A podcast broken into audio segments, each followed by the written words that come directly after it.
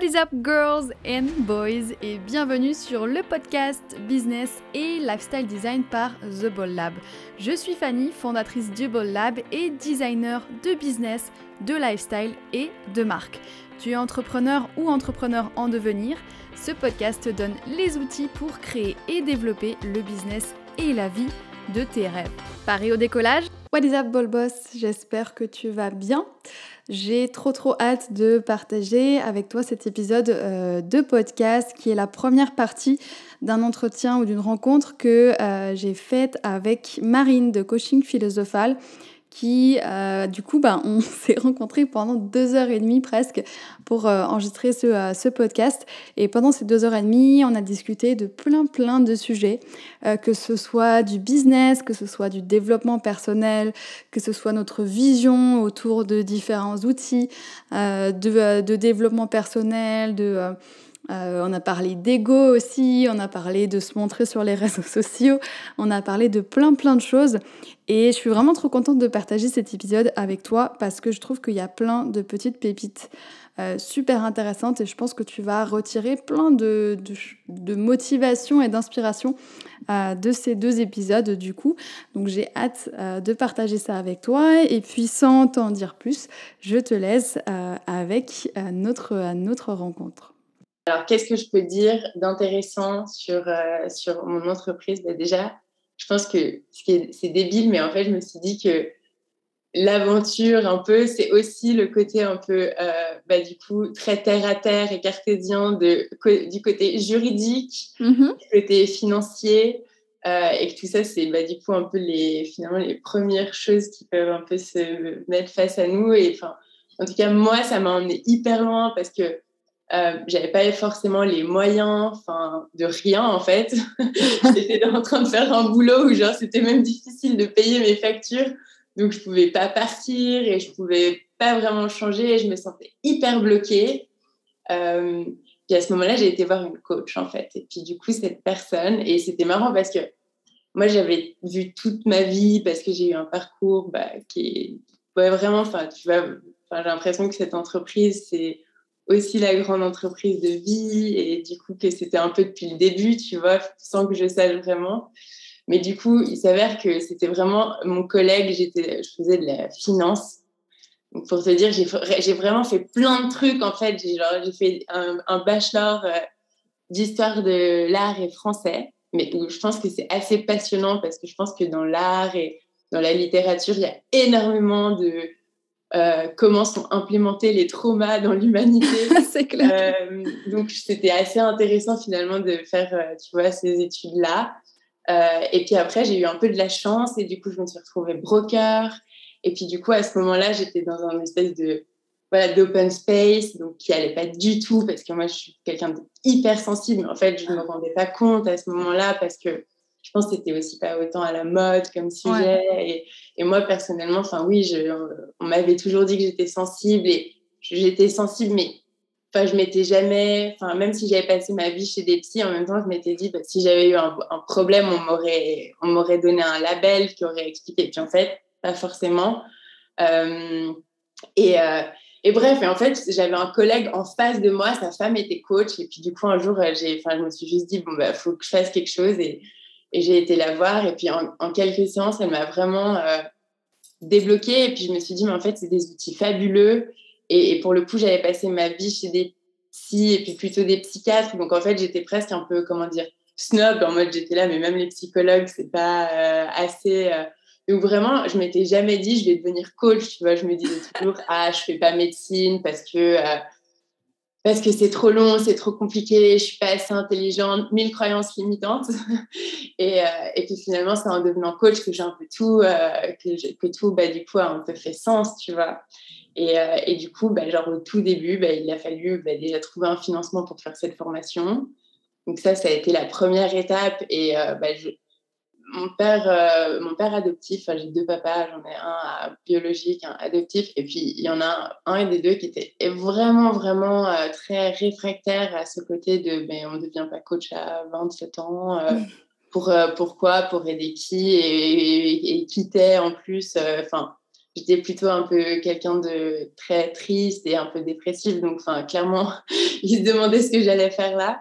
Et effectivement, bah, quand je suis devenue coach, ça m'a aussi emmené du coup sur tout un travail intérieur parce que j'avais vraiment cette espèce de, je pense qu'on a tous hein, cette espèce de syndrome de l'imposteur quand euh, on se lance et surtout plus on est jeune, plus on peut euh, avoir ça qui est fort. Mais en même temps, je pense que c'est assez quelque chose de positif dans le sens où bah, ça t'amène à un questionnement intérieur qui t'emmène tellement loin et que je pense que bah, du coup, avoir le syndrome de l'imposteur, globalement, c'est être obligé de le guérir pour pouvoir avancer.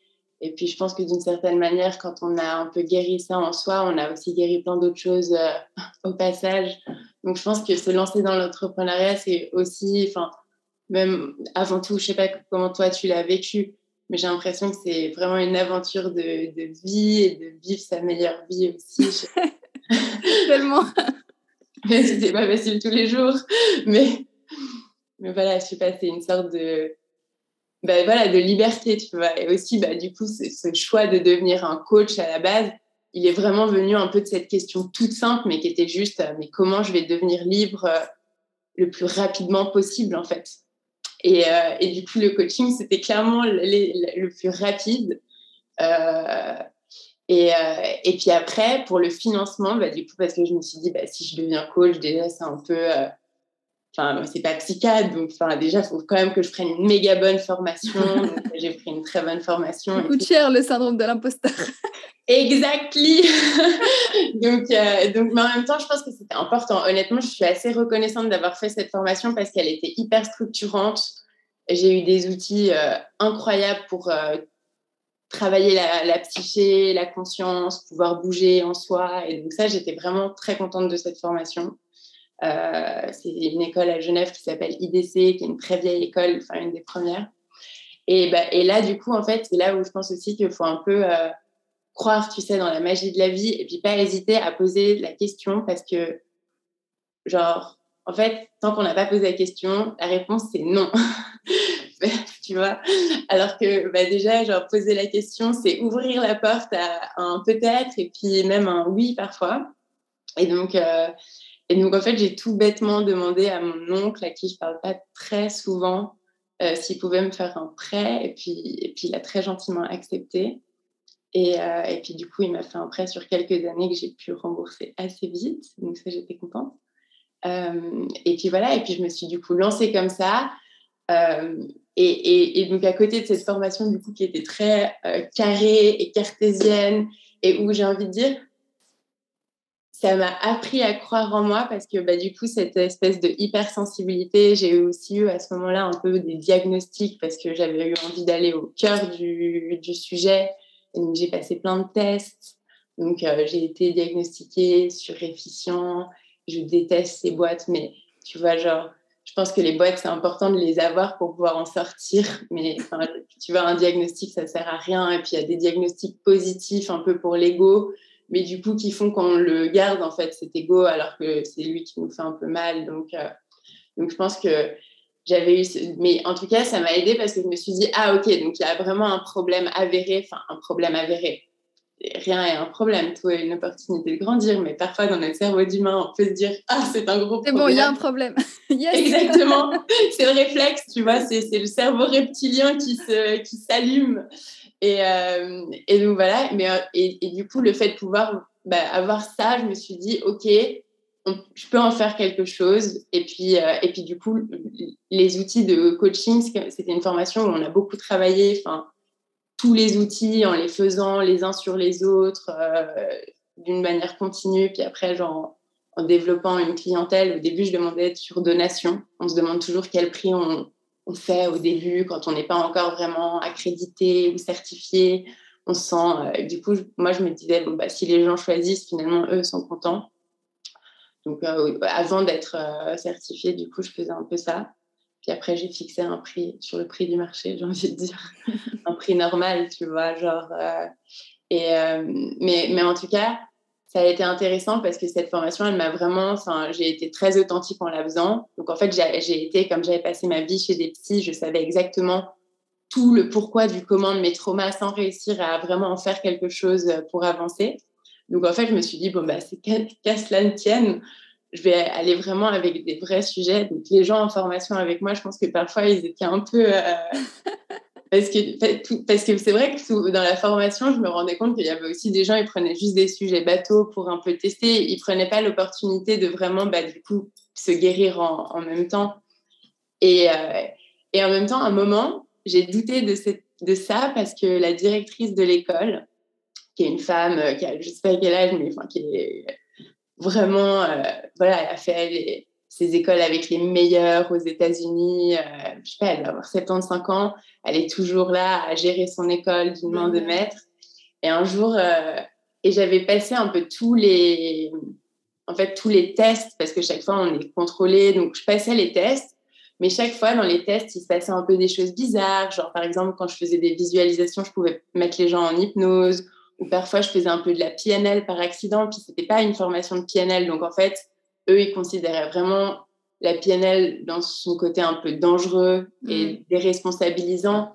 Donc c'est vrai que aussi cette formation m'a beaucoup euh, alerté sur plein de choses parce que eux, ils étaient vraiment pour la responsabilisation, pour rendre les outils, etc. Pour pas créer de codépendance, euh, pas faire des processus trop longs, pas revendre des processus en fil. Tu vois ce que je veux dire? Ouais. Et puis là, j'ai fait une autre formation qui m'a bien décomplexée par rapport à ça d'ailleurs. Ça ça fait du bien aussi parce qu'il y a un moment, on est aussi là pour pouvoir vivre euh, de notre activité et, pas pour se saigner. Et j'ai l'impression que parfois, quand on retrouve un peu cette mission, on se dit mais waouh, mais l'univers m'a mis là pour faire ça. du coup, je devrais limite faire les choses gratuitement parce que, parce que je suis là avec le cœur et, alors, je pense que ça aussi, il faut, guérir un peu, relativiser, se dire que bon, ben, on est au 21e siècle, il s'avère qu'on a besoin d'argent tous les mois pour payer les factures et que du coup, il faut, oui, l'univers, mais bon, on est aussi là euh, dans un humain qui a quand même euh, des devoirs et des obligations envers la, société. Finalement, ça donne une valeur aussi à, ce que tu donnes. En fait, c'est un genre de reconnaissance euh, de la part de l'autre personne. Aussi, et aussi, tu sais, j'ai remarqué que à la différence de la thérapie où tu es remboursé, j'ai l'impression que pour, pour quelqu'un, même pour moi, en fait, à la base, je me rappelle, tu vois, je t'ai raconté que j'avais vraiment pas beaucoup de sous et que j'ai quand même été voir cette coach. Alors, je t'avoue qu'au début, je m'étais un peu dit, c'est la femme de mon collègue, elle va m'offrir le processus. Puis en fait, j'ai reçu la facture et la facture, j'avais pas euh, premier centime pour la payer. Mais j'ai trouvé en fait des solutions et ça, ça m'a beaucoup euh, apporter la foi, de me rendre compte qu'en fait, parfois, quand on fait un bon investissement, la vie trouve des solutions, mais auxquelles on n'aurait même pas pensé pour que ce soit possible, en fait. Et ça, j'ai trouvé ça assez euh, fou. Enfin, même, euh, il s'avère du coup qu'à un moment, genre un, an et demi après, je crois, où j'ai quand même monté une structure parce qu'au début, bah, du coup, je ne facturais pas vraiment. Donc, ça m'a pris peut-être un an et demi de commencer à vraiment euh, disons, prendre mes responsabilités au niveau de la loi suisse, euh, de faire une raison individuelle. En plus, j'ai fait un prêt, donc en fait, directement, je me suis pas même enregistrée au registre du commerce. Donc, enfin, tout ça, c'est bête, mais tu vois, j'avais quoi, peut-être 28 ans à l'époque et je, me, enfin, je me sentais assez, euh, tu sais, ça, ça, faire ce genre de truc, je sais pas si toi, ça t'a fait ça, mais ça empower beaucoup, tu vois. Oui. On dit, waouh, mais en fait, euh, et je sais pas, c'est comme si à la fin, on, se sent quand même, même si on grandit, on évolue dans l'âge, on a quand même toujours, et, et franchement, j'ai l'impression, peu importe l'état de conscience, mais on a cet enfant intérieur qui vit en nous et qui est parfois un peu là, genre, waouh, tu fais ça toi? Et, et, tu sais, j'ai l'impression que créer son entreprise, c'est un peu genre prendre son enfant intérieur pour la, par la main et, lui dire genre, viens, je t'emmène vivre ta meilleure vie et et, trouver cette force aussi à l'intérieur de bah, se rassurer euh, les jours, euh, on va pas se mentir, mais les jours un peu difficiles, parce qu'il y a toujours un peu des jours difficiles euh, quand on se lance là-dedans. Et enfin, tu vois, et aussi, moi, je viens d'une petite ville, du coup, j'ai l'impression que le regard des autres, il était hyper difficile à vivre au début. surtout que j'ai l'impression que tout le monde se connaît un peu, puis j'étais pas forcément la happy girl euh, du coin. Donc, euh, quand j'ai créé mon premier compte Alchimie du Bonheur, je pense que ça rigolait un peu autour de moi euh, sous couvert, tu vois. Euh, j'ai un millier de faux stalkers euh, qui viennent sur ce compte. J'aimerais bien avoir plus d'abonnés à la place de, de, gens qui prennent la peine, tu vois, de créer des faux profils pour voir, tu vois. C'est quand même génial de se dire que des gens qui vont prendre de leur précieux temps pour bah créer des faux profils et venir regarder ce que tu as fait ta vie c'est assez ce que je me dis souvent. Je me dis, mais en fait, c'est finalement, c'est, presque flatteur de se dire que même quand je suis pas dans une pièce, parfois on parle de moi. Enfin, tu, je sais pas, tu vois, c'est assez. Euh, donc voilà, parfois je me rassure. Voilà, mon enfant intérieur, parfois je, je, le rassure en, me disant ça. Et puis j'ai l'impression aussi que bah, du coup Instagram, ça a été un méga euh, exercice euh, de bah, aussi de grandir euh, face au regard des autres, en fait, et de se dire, mais en fait, je poste un contenu euh, qui vient de mon, cœur, de mon inspiration, je, je, partage ce, que, ce qui me semble nécessaire, ce que j'ai envie de partager, et puis finalement de se détacher de j'ai combien de likes, j'ai combien de vues, et, est-ce que ça marche, et est-ce que j'ai plein de followers, et est-ce que j'ai genre 17 000 followers ou 250, et en fait, finalement, j'ai l'impression que bah, quand on fait les choses avec le plus on fait les choses avec le cœur et plus on utilise un peu aussi Instagram comme un miroir, tu vois, se dire ah mais tiens, ça ça me touche, ça ça résonne, ça ça ça ça réveille quelque chose un peu négatif en moi j'ai l'impression que c'est un, super outil en fait de, développement personnel si on l'utilise euh, de manière un peu consciente, tu vois. Mm-hmm. Qu'est-ce que tu en penses? Ah, mais je suis tellement, tellement d'accord et j'aurais tellement de choses à dire là-dessus avec toutes mes clientes qui disent que Instagram c'est mal et que euh, elles ont que 100 euh, abonnés et j'essaie de leur dire mais t'imagines si tu avais 100 personnes devant toi dans une salle, comment tu flipperais? Bah ouais, non mais c'est ça. On se rend pas compte en fait, mais mais finalement, il faut plutôt voir ça comme une énergie. Et puis aussi, moi, ce que je me dis, et au début, je l'ai utilisé vraiment comme ça. Au début, je me suis dit, bon, l'alchimie du bonheur, j'ai un peu genre toutes ces réponses qui me viennent. En même temps, je suis nobody pour euh, vraiment euh, dire euh, ça tout haut. Et puis, et puis après, je me suis dit, mais finalement, il y a genre une foule de nobody qui disent tout haut ce qu'ils pensent, peu importe ce qu'ils pensent sur Instagram. Et en fait, et puis du coup, je me suis aussi dit, bah, toute cette espèce de structure, du squelette énergétique, de l'ego, enfin tout ça, ça a sorti un peu de ma guérison. Puis en même temps, genre, je sais pas ce que, enfin, tu vois, je n'ai pas de, de, moyens finalement de pouvoir me protéger euh, aussi juridiquement. Et donc en fait, je me dis, bah, tout ce que je poste comme contenu, c'est débile, mais en fait, il y a des dates, c'est enregistré dans un algorithme. Et bah, du coup, en tout cas, ça me, ça me met comme l'auteur de, de, tout ça. Donc, si un jour, il y a quelqu'un qui fait la méthode philosophale avec cet archétype de l'ego, j'irai lui dire, OK, trop bien, merci d'avoir fait le boulot pour moi, mais you owe me that much. tu vois? Et que, et, non, mais c'est débile, mais finalement, genre, c'est un peu ça, dans un monde un peu... Euh, faut vraiment se dire, euh, faut, en fait, il faut pas avoir peur, finalement, genre, même si on se fait un peu voler parfois, finalement, les gens, s'ils prennent l'énergie et le temps de, créer nos. Enfin, moi, comme je fais vraiment les trucs, mon, rêve ultime, c'est que tout le monde atteigne, je sais pas, à l'intérieur de soi, l'état de conscience un peu paradis sur terre. Je suis dans ma meilleure vie, je suis portée par euh, l'énergie, j'arrive à me soigner, les moments difficiles, je sais qu'ils sont là pour me donner une leçon. Enfin, tu vois, un peu cet état de conscience où tu es juste un peu bah, dans le jeu de la vie et puis un peu moins euh, grave que quand tu prends tout avec ton ego qui s'accroche, qui veut comprendre, qui réfléchit, qui est là, genre ah Quand tu es plus dans le jeu de la vie, bah, les choses sont un peu plus euh, douces. Mm-hmm. Donc, euh, donc, idéalement, si euh, à la fin de ma vie, il y a 8 milliards de personnes sur Terre, euh, tu vois, c'est très utopiste, mais qui disent euh, Ah, j'ai trouvé l'alchimie du bonheur en moi parce que bah, justement, j'ai compris que les égos, c'est les chakras et qu'en fait, juste ça, ce petit lien, c'est tout bête, mais ça, it makes sense, tu vois. Et, et, et bah, je me dis, même si c'est pas mon nom dessus, bah, je fais, à la fin, notre énergie, elle est sur Terre, tu vois. Donc, il faut se dire que le monde la vie est plus grande un peu que nous, tu vois. C'est là ce côté où on peut être euh, la hyper grande version de soi et en même temps se laisser complètement porter par l'univers, du coup, tu vois. Un peu se lâcher prise, euh, très à l'action quand même. Mais, euh, voilà, je sais pas si tu as des choses que tu as envie de, de creuser ou de... tellement, il y avait tellement de trucs trop intéressants dans ce que tu as dit. J'adore, c'est super, euh, super intéressant tout, tout, le travail que tu as fait sur toi et, et ce que mmh. tu fais aujourd'hui. Peut-être quelque chose que, que j'aimerais bien creuser parce que c'est une question qui m'a traversé l'esprit plusieurs fois, mais c'est comment est-ce que tu as géré au début quand tu es devenu coach justement à 27 ans, c'est ça que tu as dit? Ouais. Euh, comment est-ce que tu as géré? Parce qu'il y a plein de gens qui justement te disent enfin, ou à moi ou à plein de gens, que tu ne peux pas être coach de vie ou coach tout court avant d'avoir 60 euh, ans et d'avoir euh, tout vécu, entre guillemets. Donc, comment est-ce que tu as fait, toi, pour surmonter ça? Bah, Alors, bah, c'est là où je pense que c'était c'était comme pratique de comme avoir cette vie plus grande que moi qui un peu me portait. Parce qu'en fait ça m'a donné énormément de courage de dire bah whatever what you think en fait. Ouais. Et, et c'était et c'était un peu c'était difficile.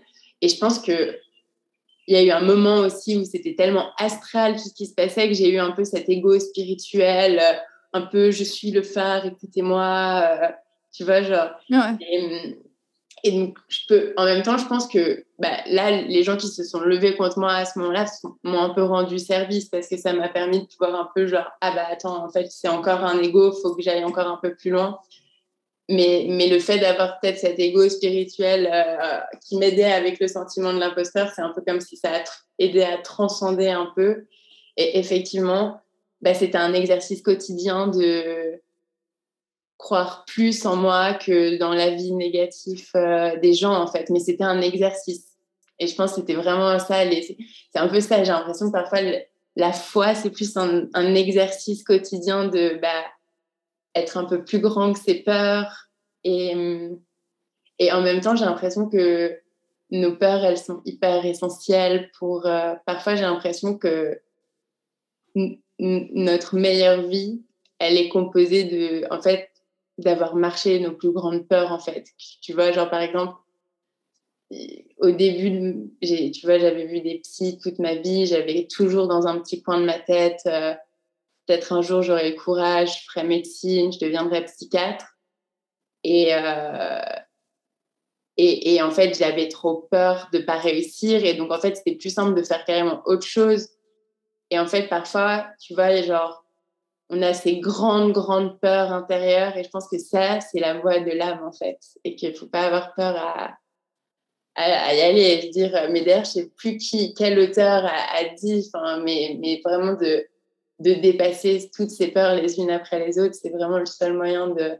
Et après, j'ai l'impression que la peur, c'est aussi quelque chose de très humain. C'est parce qu'on a un cerveau reptilien. C'est la survie. Euh, bah, c'est ça, tu vois. Et donc, il faut quand même se dire que notre cerveau, il est quand même là pour nous tenir, euh, nous et notre corps, en sécurité et que bah, quand c'est vraiment une folie, effectivement, il va s'activer. Après, à nous de sentir si notre âme, effectivement, genre, elle est là pour euh, une folie ou, sinon, tu vois. genre, et après, chacun, c'est chacun son chemin et chacun son, son, destin, tu vois. Mais ouais, je pense que cet exercice de bah, apprendre à voilà, faire fi du regard des autres, ça, ça a été quelque chose euh, d'assez majeur euh, en général. Mais en même temps, merci parce que je pense que voilà, plus tu as de, j'ai envie de dire, plus tu as de gens finalement qui se lèvent contre toi, plus tu es obligé de faire cet exercice. Et donc, plus en fait, après, tu es solidement ancré dans, bah, dans ta posture. Et puis, j'ai l'impression qu'en fait, pour assister vraiment des gens à aller dans leur psyché, être ancré dans sa posture, euh, ça vaut bien plus que l'expérience d'être resté bloqué dans son conditionnement euh, jusqu'à 60 ans, tu vois. Euh, j'ai eu des, j'ai eu, j'ai eu de tout dans ma vie de, avec des psys. J'ai eu des excellents psys, j'en ai eu des, des, moins excellents. Et, et franchement, enfin, je pense, tu vois, moi j'aime bien cette phrase, genre je la dis tout le temps et je dis qu'on on n'est pas obligé d'attendre la vieillesse pour accéder, enfin pour avoir la, sagesse en fait. C'est et puis ça dépend de ce qu'on fait de nos expériences de vie en fait. Ça dépend si on, on, les vit vraiment ou si on les traverse en fermant un peu les yeux avec des œillères. Et je pense que c'est là où l'hypersensibilité, elle est un peu à double tranchant dans le sens où on ne peut pas traverser la vie avec des œillères, mais du coup, parfois, la vie est invivable. c'est juste ça. Donc, du coup, je me dis, bah voilà, pour tous des gens hypersensibles, ça vaut peut-être vraiment la peine de faire ce, chemin intérieur parce que finalement, euh, quitte à être obligé de sentir la vie à 1000%, autant faire quelque chose de chaque expérience pour pas rester trop longtemps, reste dans, tu sais, dans ces boucles en fait. Mm-hmm. Dans ces boucles un peu de vie que continue à tourner dedans jusqu'à ce qu'on ait trouvé le Eureka pour sortir. Et c'est quoi que tu dirais euh, qu'est-ce, qui, enfin, Quelle est la différence qui a fait que en des années de, euh, de psychiatre et de psychologue, il s'est pas passé beaucoup de choses, j'ai l'impression, d'après ce que tu dis. Et en un coaching, tout d'un coup, boum, ta vie, elle est passée de euh, je suis celle qui est un peu tout le temps triste à celle qui fait des trucs de fou et qui a trouvé sa mission. Et...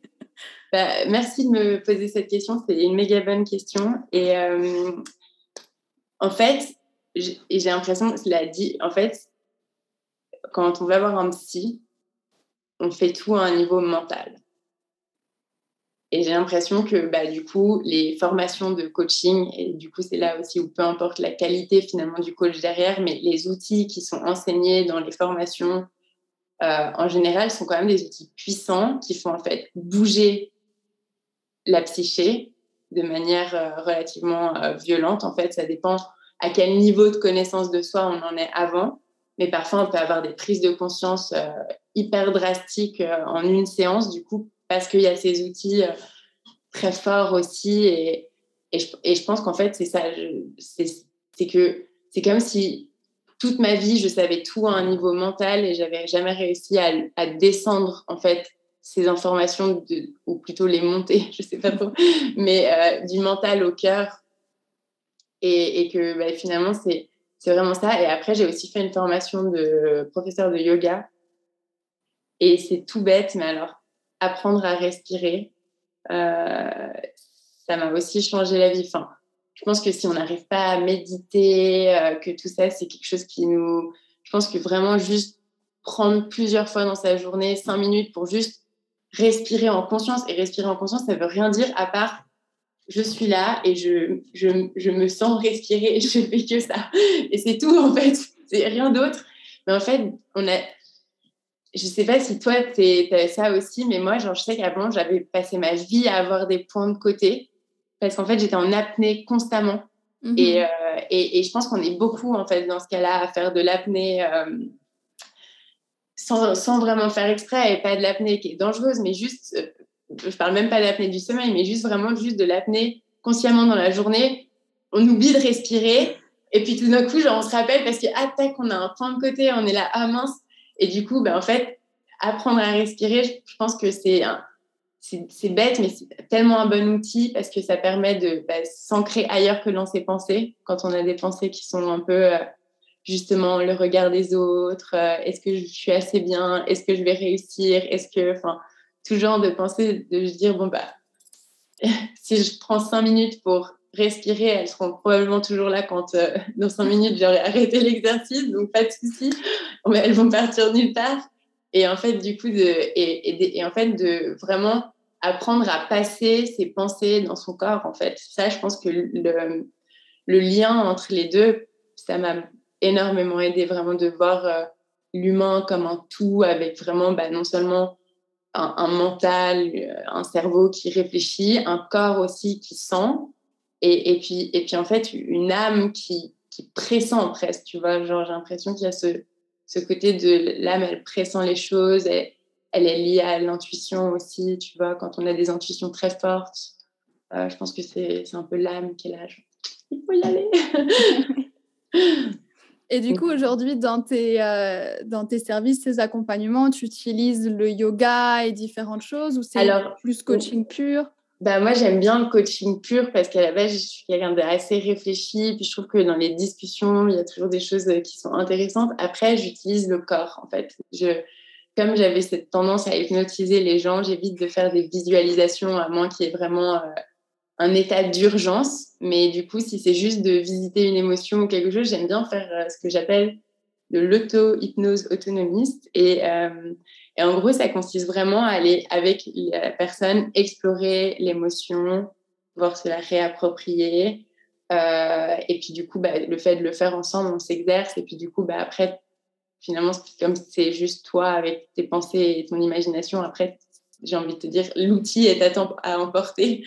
Et, euh, et, ça, et ça c'est quelque chose que j'utilise euh, pas mal. Euh, et, et, en fait, je sais pas comment dire, mais chaque personne, elle est totalement unique. Donc en fait, chaque fois, genre, le, et c'est ça qui était tellement compliqué au début, et pourquoi même j'ai un peu créé cette approche philosophale, c'est parce que c'était plus facile de créer une approche qui expliquait que, en fait, tout le monde a un peu une espèce de base de sens commun, tu vois, et que du coup, genre, on pouvait aider tout le monde que de me cibler sur, euh, ok, je vais aider ce genre, ce, ce type de problème ou ce, j'arrivais pas à faire ça en fait. Genre, j'étais là, je, je sais pas, sais pas qui choisir, je veux aider tout. Et, euh, et voilà. Et donc, euh, j'ai envie de dire que si quelqu'un arrive et que quatre fois dans la séance, je le vois en apnée, clairement, genre, je vais direct lui proposer qu'on fasse un petit exercice de respiration. Mais c'est toujours très simple et assez. J'aime pas les trucs de gourou, tu vois. Enfin, même si parfois, genre, peut-être que quand on voit mon truc Instagram ou. Peut-être qu'on peut se dire, cette fille, elle, un... mais, mais en fait, pas du tout. Même au début, dans ma formation, chaque semaine, on devait dire nos frayeurs. Et moi, j'étais là, j'ai trop peur d'être un gourou. et, et, parfois, tu vois, comme on dit, la peur, euh, genre, mais du coup, moi, je veux vraiment juste qu'en fait, les gens, ils, ils ressortent de ces coachings philosophales avec une, meilleure capacité d'être responsable de leur état de conscience et de leur euh, gestion interne, en fait. Justement, qu'ils ne soient pas dépendants d'aller voir euh, un psy, un coach, un chaman, un truc, un, un émagnétiseur. Enfin, je pense qu'on a des vies tellement occupées et je pense que c'est incroyable qu'il y ait tout ça qui existe sur Terre. Mais je pense que parfois, on peut aussi se perdre à chercher des guérisons et en la donnant, en donnant la responsabilité de guérison à autrui. Et du coup, je pense que moi, ma mission, c'est vraiment en fait de bah, redonner à chaque personne qui va venir me voir cette capacité de s'auto-guérir un peu. Tu vois, après, le chemin de la vie, c'est d'apprendre à se guérir complètement, mais d'avoir ses propres clés rapidement, tu vois. Et comme ça, après, bah, si on est hyper conscient, évidemment, on va sentir on a un poids énergétique. Ben, on sait qu'on doit aller voir un magnétiseur. On n'est pas obligé d'aller voir un psy, un naturopathe et trois personnes avant pour qu'une personne nous dise bah, le problème, c'est ça. Puis, tu vois ce que je veux dire? Juste de savoir se connaître assez pour se dire ah bon, bah, là, j'ai ce problème, j'ai cette croyance limitante. Ce... Et puis, du coup, pour telle situation, j'ai besoin de tel expert, en fait. Et puis, du coup, de pouvoir un peu euh, faire un peu sa sauce. Euh, pour, euh, pour arriver à finalement ce qu'on cherche tous, c'est d'être heureux en fait. Tu as presque le rôle de, du médecin généraliste qui va voir la personne dans son entier et que s'il y a un truc spécifique, va la rediriger vers le bon spécialiste. Bah, un peu, tu vois. Après, genre, même l'idéal, ce serait qu'elle arrive, grâce au coaching philosophal, à devenir du coup son propre médecin généraliste. Tu vois, c'est un peu ça. Et puis voilà, et puis après, moi, je suis pas loin. Euh, je, je vais faire mon métier jusqu'à ce que la mort me sépare, du coup. du coup, genre, je me dis, bah, enfin, moi, ce qui me fait hyper plaisir, c'est quand, quand, les gens viennent me voir, après, ils viennent pas me voir euh, avant d'avoir un prochain cas de vie, tu vois. Enfin, oui, non, c'est pas vrai, ça me fait trop plaisir quand euh, tout d'un coup, il y a quelqu'un qui m'appelle en mode, ça fait trop longtemps, on peut faire une séance, j'ai envie de te raconter tous mes accomplissements et voir ça me fait trop plaisir. Mais en même temps, vraiment, je veux pas de codépendance. Et tu vois ce que. Parce que, bah, parce qu'en fait, cette magie de, de pouvoir se rendre compte à quel point on a de la force en soi, c'est ça qui rend la vie plus facile, en fait. Donc, tant qu'on garde finalement cette, euh, ça, ben, on le rend pas vraiment. Tu vois, c'est comme euh, quand on donne. Euh, un peu les réponses, et je dis ça alors que je donne plein de réponses sur l'alchimie du bonheur, mais bon, voilà.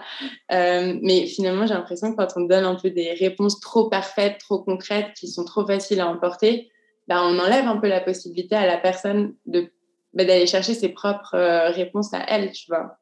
Donc c'est là où la formation de coach, c'est pas mal, parce que j'ai l'impression que même quand on a eu un chemin de vie qui nous a amené plein de réponses, le fait de faire une formation hyper euh, finalement carrée, certifiée, machin, ça permet quand même de pouvoir se rendre compte de ah, mais en fait, ce sauveur en moi, il empêche la personne en face de moi de se sauver elle-même. Et donc, je dois le, soigner aussi, tu vois. Et euh, donc, ouais, donc ça, c'est Ça, c'était un peu un truc euh,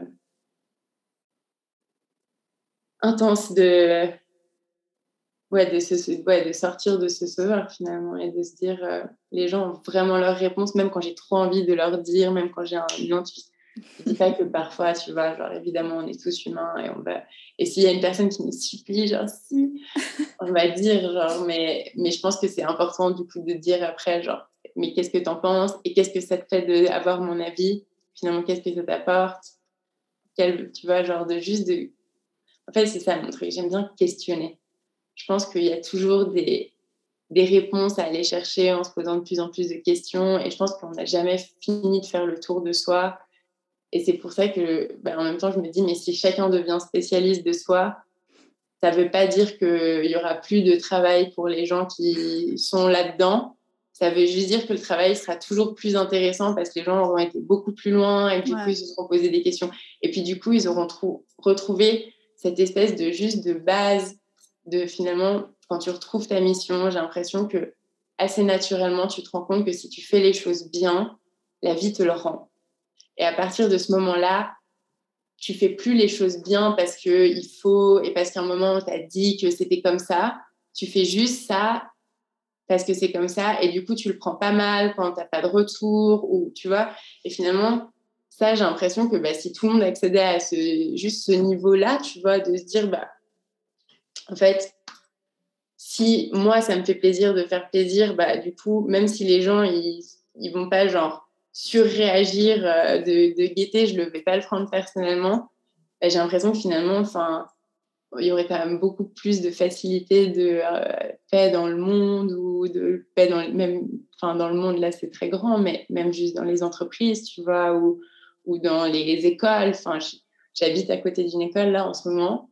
Et euh, et tu vois c'est marrant mais j'entends les enfants parler je sais pas si nous on était comme ça mais je vois les, les tu sais ils ont je sais pas ils ont 12 14 ans et ils ont vraiment plein d'insultes dans la bouche. Euh, le jour, j'étais trop choquée. Genre, je voyais genre deux filles, euh, mais qui étaient genre, tu vois, limite, elles avaient des bagues et genre, elles étaient là, ouais, euh, la fille là, elle s'est fait baiser par toute la classe. Et en fait, genre, je me dis, mais oh mon Dieu, mais c'est horrible. Enfin, parce que finalement, enfin, cette pauvre petite fille là qui s'est fait tourner par bah, toute la classe, enfin, on ne se fait pas tourner par toute la classe à 13 ans s'il n'y a pas eu un problème avant, s'il n'y a pas une souffrance intérieure énorme. Enfin, et du coup, enfin, voilà, je pense que je pense que les enfants d'aujourd'hui ont besoin de parents qui se sont posés des questions. Et pour pouvoir les aider euh, pour euh, le monde. euh, en ce moment. C'est même pas celui qui arrive, c'est celui dans lequel on vit là en ce moment. Tu vois, on a, on a besoin d'un peu de douceur et d'un peu de, enfin, tu vois, de, de compassion les uns avec les autres. Et j'ai l'impression qu'on ne peut pas avoir de compassion envers son prochain quand on n'a pas de compassion envers soi. Et finalement, on a tous vachement appris depuis l'école et depuis qu'on est petit à être assez dur avec nous-mêmes, tu vois, genre il faut avoir les bonnes notes, il faut faire ci, il faut faire ça, et les activités extrascolaires et les trucs, et, on a cette espèce de, finalement, de souci de performance, mais qui fait qu'on a, on a du mal à avoir euh, de la compassion. Et je pense que ça, c'est un truc assez difficile aussi quand tu deviens entrepreneur. Le fait que tu n'as pas forcément, tu vois, genre, les gens qui sont entrepreneurs, ils vont pas forcément tous s'entraider. Il y a quand même vachement d'ego, de jalousie. Enfin, moi, genre, je sais que quand je rencontre des gens qui font la même chose que moi, j'ai trop envie de leur parler, de leur dire alors. et que parfois, j'ai il y a des méga résistances et ça me fait trop toujours, euh, parce que je suis un peu voilà, trop sensible, mais ça me fait toujours trop de peine. Je me dis, mais euh, vous, c'est dommage. Bah, j'ai l'impression que pour l'instant, dans le monde des entrepreneurs, on est encore beaucoup dans. moi, j'appelle ça l'énergie masculine, mais on, peut appeler ça autrement. Mais on est encore beaucoup dans ce modèle de je veux être plus fort que les autres, je peux réussir que si j'écrase. Et on a encore un peu de la peine à trouver d'autres manières, même si ça commence petit à petit, mais trouver d'autres manières de se dire ah mais en fait il y a de la place pour tout le monde et, plus et on a tous la même mission alors qu'est-ce qu'on qu'est-ce qu'on fait en fait, à tirer dans les pattes alors qu'on a tous le même objectif? C'est ça globalement j'ai l'impression que si on s'ouvrait un peu et peut-être euh, une entreprise qui est prête à, juste s'ouvrir et genre euh, et qu'on est globalement on a tous une mission dans cette entreprise et que et que du coup c'est dommage de genre se tirer dans les pattes alors que enfin au contraire le plus euh, j'ai l'impression que dans le monde actuel la vie est tellement difficile il y a tellement de gens qui vont mal que même si 50% des gens sur Terre euh, font des métiers d'assistance à autrui, ce ne sera pas encore assez pour... parce que déjà, même les gens qui sont dans des métiers d'assistance à autrui, ils ont de temps en temps besoin d'un bon professionnel à, à, aller voir, tu vois. Donc, euh, on ne sera pas trop de... Mais ouais, non, mais je suis d'accord avec toi. Et, et c'est marrant parce que finalement, ces archétypes, c'est... Moi, j'aime... Je parle un peu d'égrégore, tu vois. J'ai l'impression que quand tout le monde a laisser des égaux se figer dans, la collectivité, ça crée un espèce d'égrégore collectif.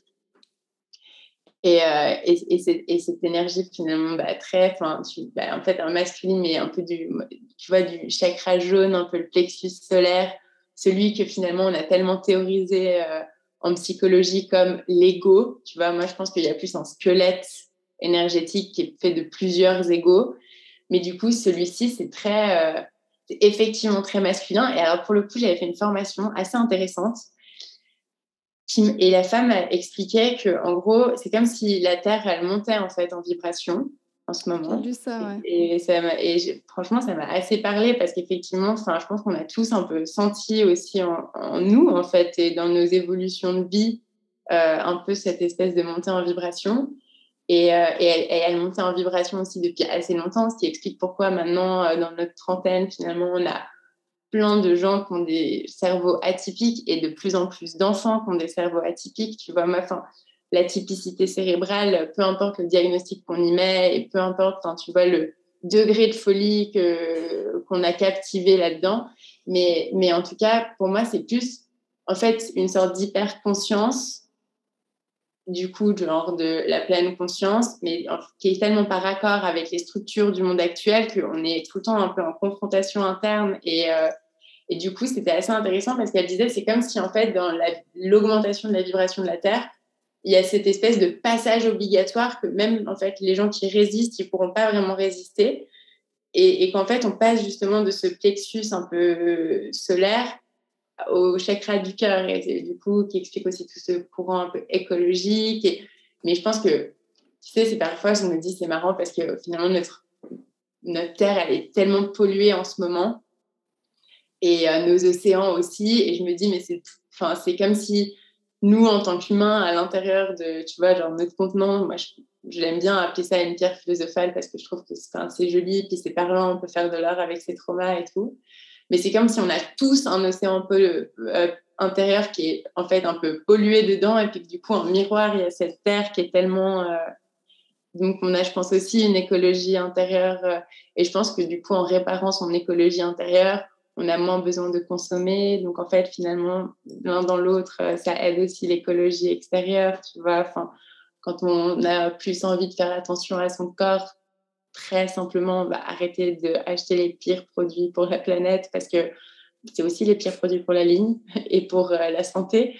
Donc en fait, tu vois, genre plus on monte aussi dans son écologie du cœur, plus euh, j'ai l'impression que même un symptôme de la montée en conscience, c'est cette espèce de prise de conscience écologique aussi, tu vois. Je, euh, et, et, parfois, je me dis peut-être que les gens qui n'ont aucune conscience, je ne sais pas à quel point toi, tu as de la conscience écologique ou pas, J'essaye, mais j'aime bien prendre l'avion aussi. Mais moi, non, mais moi aussi. Mais en fait, et c'est là où il ne faut pas se culpabiliser non plus, parce qu'on a quand même genre, cette chance aussi d'être au 21e siècle dans ce monde-là. On a Internet, on a la capacité de pouvoir aller partout.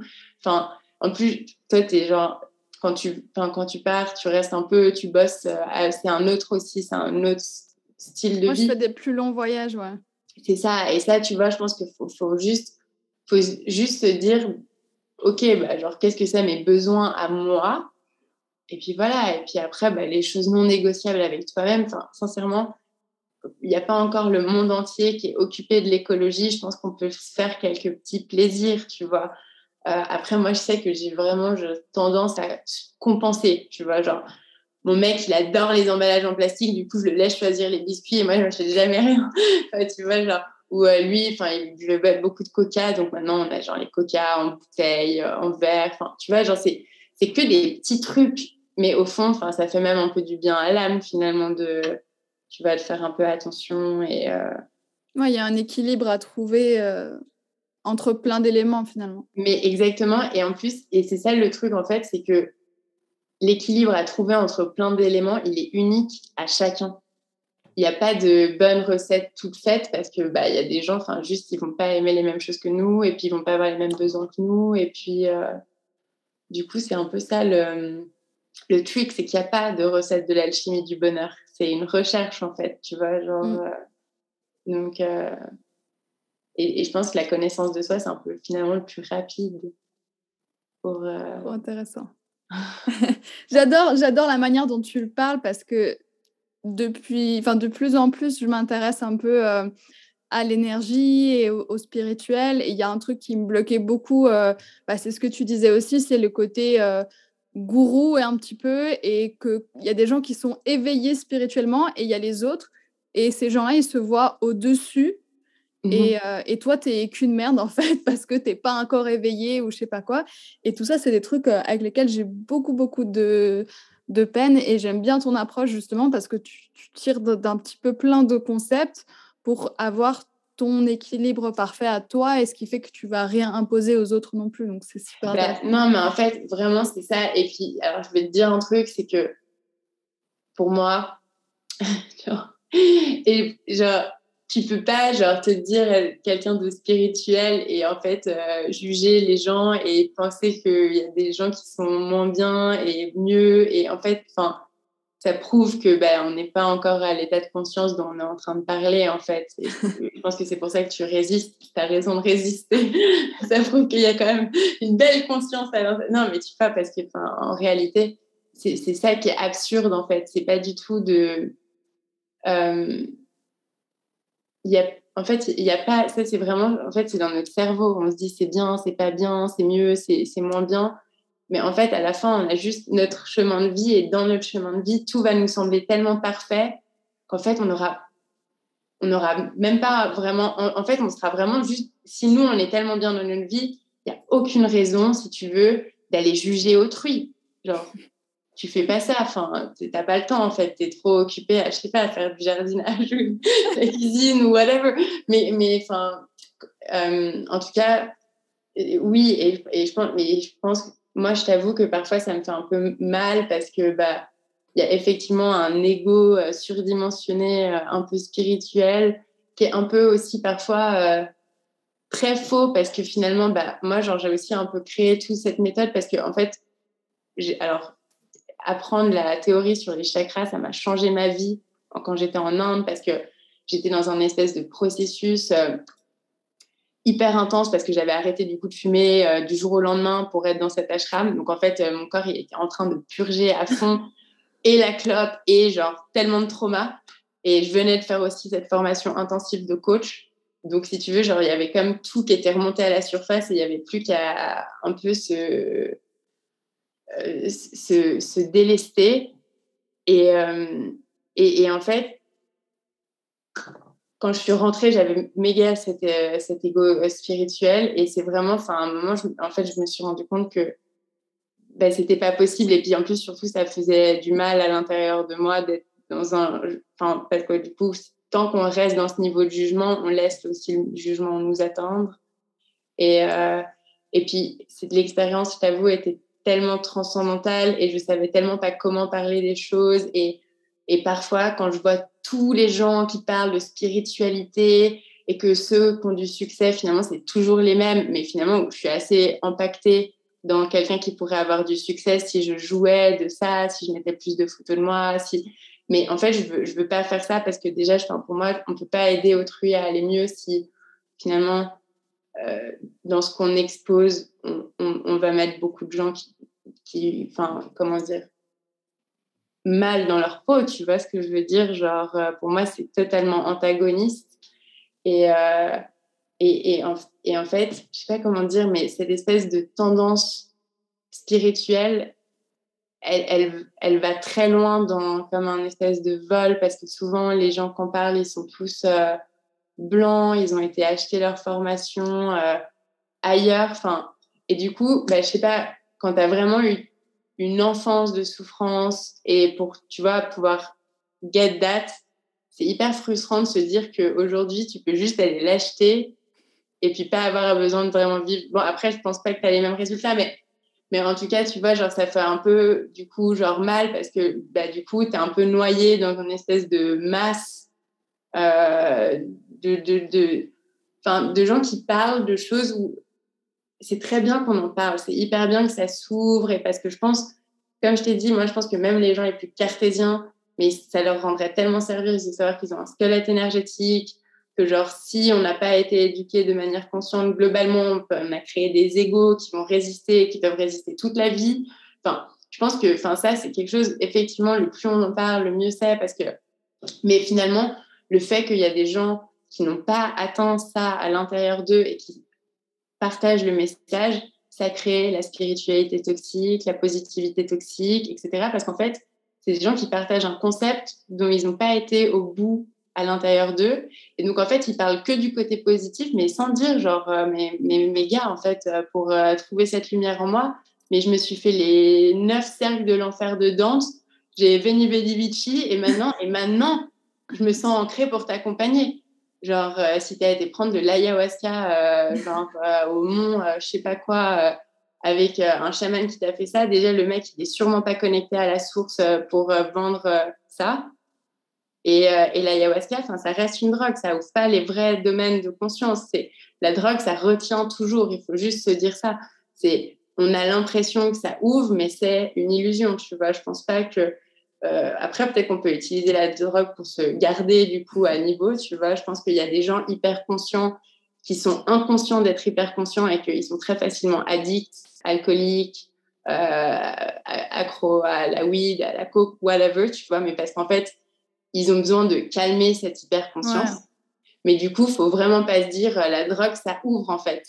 La drogue, c'est genre, euh, c'est comme un médicament, c'est une plante avec des effets, mais ce qui ouvre, c'est la connaissance de soi, c'est le travail intérieur.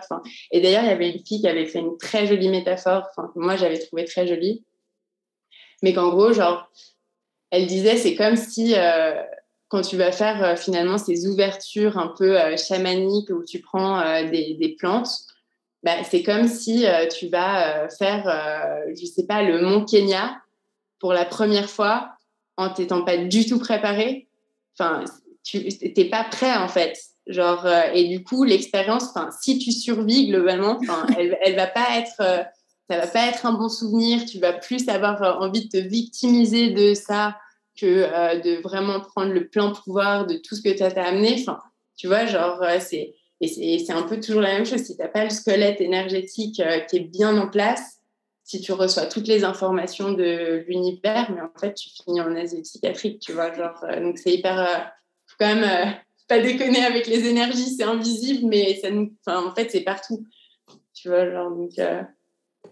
donc, ouais, c'est un peu. il faut quand même être ouais, conscient, tu vois, mais mais en tout cas, le jugement, c'est, je pense, quelque chose que c'est pas qu'on perd la capacité de, euh, comment dire, réfléchir et, pouvoir voir les choses. Mais par contre, genre, je pense que vraiment, quand on atteint un certain niveau de conscience, on n'a plus de jugement en mode euh, c'est bien, c'est mal, ou c'est euh, c'est juste ah bah je vois que genre en faisant ça, ça te fait mal à toi, tu vois, genre mais moi, finalement, ça ne me regarde pas, genre, ça va pas me. Tu vois ce que je veux dire? Le jugement, c'est plus. C'est un ressenti en soi, finalement. Genre, mhm. euh, donc, euh, on n'attend pas la paix intérieure si on a toujours ce, ce ressenti en soi, parce que c'est assez désagréable de ressentir du jugement, en fait. Je je sais pas comment tu trouves, toi, mais moi, genre, je sais que, genre, je quand je me balade sur Instagram et tout d'un coup, genre. Euh, il y a le pire de mon humain qui sort euh, parce que j'ai vu un truc où je me dis mon Dieu, mon Dieu, ça peut pas exister ce genre de choses et que je suis full jugement, bah, genre je remarque que quand même après je me sens moins bien, tu vois. Ouais. Donc, euh, donc ouais, je pense que c'est vraiment. Euh, oui, non, je te rejoins assez sur le. Et merci, bah, je suis contente si la façon dont j'en parle, ça, ça aide à faire que c'est un peu plus euh, concret et tangible et euh, terre à terre. Et au final, je pense que c'est ça qui est important, en fait, c'est que ce soit très concret pour soi, en fait. Mmh tu vois, tous ces énergies, tous ces mots euh, qu'on utilise un peu inconsciemment, finalement, genre à la fin, c'est relié avec des expériences et des moments qu'on a vraiment vécu, tu vois. Genre, par exemple, si on parle de dharma, c'est un concept euh, hyper euh, vaste. On peut théoriser pendant limite 80 ans dessus.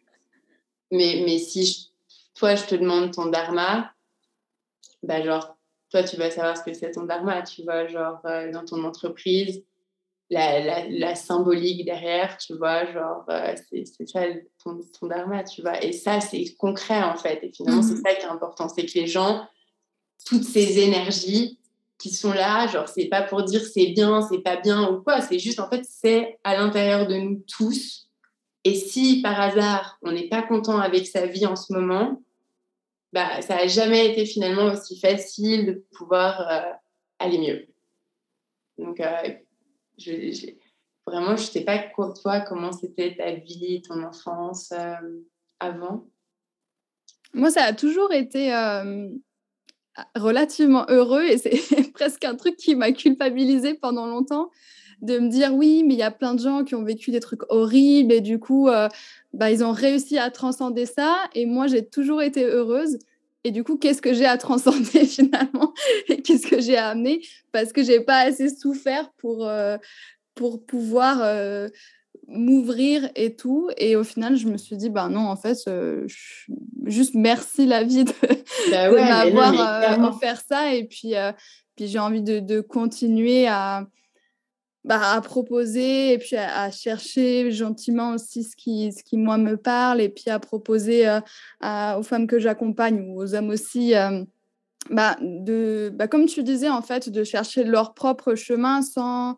Mon objectif, c'est pas de dire c'est ça la méthode euh, et puis si tu fais pas ça, c'est faux, mais vraiment plutôt de, les, de leur donner les outils pour explorer et puis trouver leur équilibre à eux. Et c'est ça qui, qui, me parle, qui me parle le plus mais, c'est trop beau. Et effectivement, et tu sais aussi, il y a ce truc où euh, je comprends très bien cette culpabilité de se dire, mais attends, j'ai pas souffert assez, tu vois. Et, euh, et je pense qu'on, enfin, faut pas mettre, euh, faut pas mettre d'échelle à la souffrance, tu vois. Je pense qu'on est aussi entraîné à la souffrance. Donc, enfin, tu vois, genre quand on, a eu des vies genre qui sont plus douces, tu vois, et sereines, bah déjà, je pense que ça crée aussi un équilibre rare tu vois, genre, euh, parce que euh, vraiment, je souvent quand j'entends ta voix, genre, genre tu as une structure et vraiment tu dégages quelque chose de assez rassurant, tu vois, et de très structuré. Et ça, honnêtement, enfin, bah, du coup, bravo et merci tes parents, tu vois, parce que bah, faire un cocon, non mais faire un cocon pour faire un enfant qui est sain et qui se sent bien et qui est heureux, bah, finalement, genre, euh, on ne dirait pas, mais en fait, c'est un super challenge, tu vois. Donc, tu es la preuve vivante qu'il y a des gens qui font ça hyper bien sur Terre. c'est hyper rassurant. et, euh, et, et, le fait qu'aujourd'hui tu fasses ça, bah, du coup, ça prouve que voilà, tu es sur ton bon chemin et que, et que du coup, il n'y a pas besoin de souffrir non plus. Euh, monts et, euh, et marées euh, pour, pour pouvoir avoir accès à l'alchimie du bonheur, du coup, à la sienne, tu vois. Donc, encore une fois, preuve vivante, tu vois. Et, et, et, ça, c'est très cool, quoi. Genre, c'est vraiment. Euh, et c'est rassurant aussi. Et puis aussi, tu sais, j'ai l'impression qu'en ce moment, il y a quand même des gens qui sont un peu euh, comme. je sais pas, nés sur Terre avec déjà des âmes quand même évoluées, tu vois. Et que, bah, du coup, peut-être qu'effectivement. certaines âmes évoluées n'ont pas forcément besoin d'aller vivre plein de drames parce que ben, on ne sait pas, peut-être que tu viens d'une vie juste avant où tu as eu vraiment, vraiment plein de drames et puis du coup, quand tu es décédé, tu étais euh, hyper euh, libre et puis du coup, tu as juste choisi une vie où tu allais pouvoir euh, kiffer la meilleure vie, tu vois. Donc, je pense que c'est aussi ça où parfois ça aide de reconnecter avec ce truc énergétique, aussi ce truc de réincarnation, mais pas pour en faire quelque chose de négatif. Enfin, c'est pas parce qu'on s'est réincarné. Enfin, j'ai l'impression que parfois il y a des gens qui se cachent, tu sais, derrière ce, ce genre de réincarnation en mode mais je suis un connard, mais parce que euh, dans mon ancienne vie, euh, mais en fait non, on est là pour réparer 100% de son thème astral dans chaque vie. On est avec toujours toutes les clés, on n'a pas le droit de se cacher derrière ces traumas en fait pour, euh, dire qu'on a un mauvais comportement. Je pense que pas dans ce siècle, on n'a plus le droit malheureusement. et, et, du coup, et du coup, voilà, mais parfois, pour expliquer l'inexplicable, se déculpabiliser, enfin juste apprendre à vivre avec soi, avec son, son, en fait, son, qui on est à la base, tu vois, sa pierre philosophale, son morceau de cœur, son océan, le vécu qui va avec, tu vois, tout une espèce de petite, euh, genre, euh, c'est comme un, tu sais, comme un petit kit, un jeu. On arrive sur Terre avec comme un jeu, et puis du coup, genre, le but, c'est un peu de, tu vois, de faire des petites potions jusqu'à ce qu'on se dise, ah ouais, trop bien, j'ai trouvé la meilleure potion, la potion de mon bonheur, c'est au top. Et puis voilà, et là, du coup, euh, et puis j'ai l'impression que plus on est de gens heureux sur Terre, et être heureux, ça veut pas dire être heureux tous les jours. Tu vois, genre, ça veut vraiment, j'ose dire, bah, même dans les moments difficiles, bah, je sais que c'est un moment et puis ça m'emmène pas au fond de moi où je vois tout en noir, en fait. C'est genre. Mmh. Mais du coup, j'ai l'impression que le bonheur, la guérison, c'est aussi contagieux que bah, les bad vibes. Parce qu'on parle toujours que les bad vibes, c'est contagieux. Mais du coup, je pense que la guérison, c'est également contagieux et que du coup, bah, genre faire euh, être heureux et rendre et faire en sorte que plein de gens sur Terre soient heureux, bah, c'est au top. Euh, imagine si tout le monde était comme ça sur Terre, on serait trop bien. C'est clair. Sans qu'il y ait une nouvelle épidémie en préparation. De Covid Non, de, de bonheur et de Ah oui, ah ouais. le, cerveau direct, quoi. Non, non, non. Ah oui, non, mais je pense aussi, honnêtement, je pense aussi, je pense que les gens, en fait, je pense que tu sais, en ce moment, il s'est passé du coup tellement de choses un peu que ça a amené un peu tout le monde à se mettre au fond de soi et à se mettre un peu face à soi et à se dire, mais en fait, je vais pas traverser ma vie euh, comme ça. Et, et ça, enfin, finalement, et c'est là où euh, le, malheur est le père euh, des bonheurs de demain, parce qu'en fait, finalement, c'est parfois dans ces moments un peu douloureux de vie qu'on se rend compte euh, bah, qu'en fait, on peut la changer et qu'il et n'y a que nous pour le faire en plus. donc, c'est plutôt bien de s'y mettre. Et, et ouais, et donc, je pense que, ouais, et même aussi, je sais pas comment toi tu l'as vécu, mais j'ai trouvé que c'était incroyable ce côté de être tous les humains unis vers la même chose. Enfin, je sais que tout le monde, il y a plein de gens que c'était hyper dur et plein de catastrophes et tout. Mais j'ai l'impression que c'était la première fois sur Terre depuis genre le début de l'histoire de l'humanité où il y a vraiment eu quelque chose comme ça qui nous a un peu euh, unis. Enfin, et où et bon, alors on n'en a pas fait quelque chose de magique, on s'est plutôt désunis, mais en tout cas, j'ai trouvé que c'était assez intense à vivre, tu vois. Puis de se dire qu'on était tous ensemble, quand on sortait un moment applaudir aussi, j'ai trouvé que c'était. Ouais. Ça me donnait les larmes aux yeux. Moi aussi, grave. Je me disais, waouh, mais en fait, on est tellement un, on a tous, euh, on a tous un cœur, on a tous les mêmes, les mêmes aspirations de juste d'être heureux, de faire en sorte que, que les gens autour de nous soient heureux aussi. On est arrivé au bout de la partie 1 euh, de cette rencontre avec Marine que j'ai donc scindée en deux puisqu'on a passé presque deux heures et demie ensemble. Euh, la partie 2 sera donc disponible dans l'épisode suivant du podcast. J'espère que cette première partie t'aura déjà plu. En tout cas, moi je la trouve très euh, enrichissante. J'espère que ça t'aura amené beaucoup beaucoup de choses. Merci d'avoir écouté jusque là et puis on se retrouve dans la partie 2 très très bientôt. Bonne semaine, bye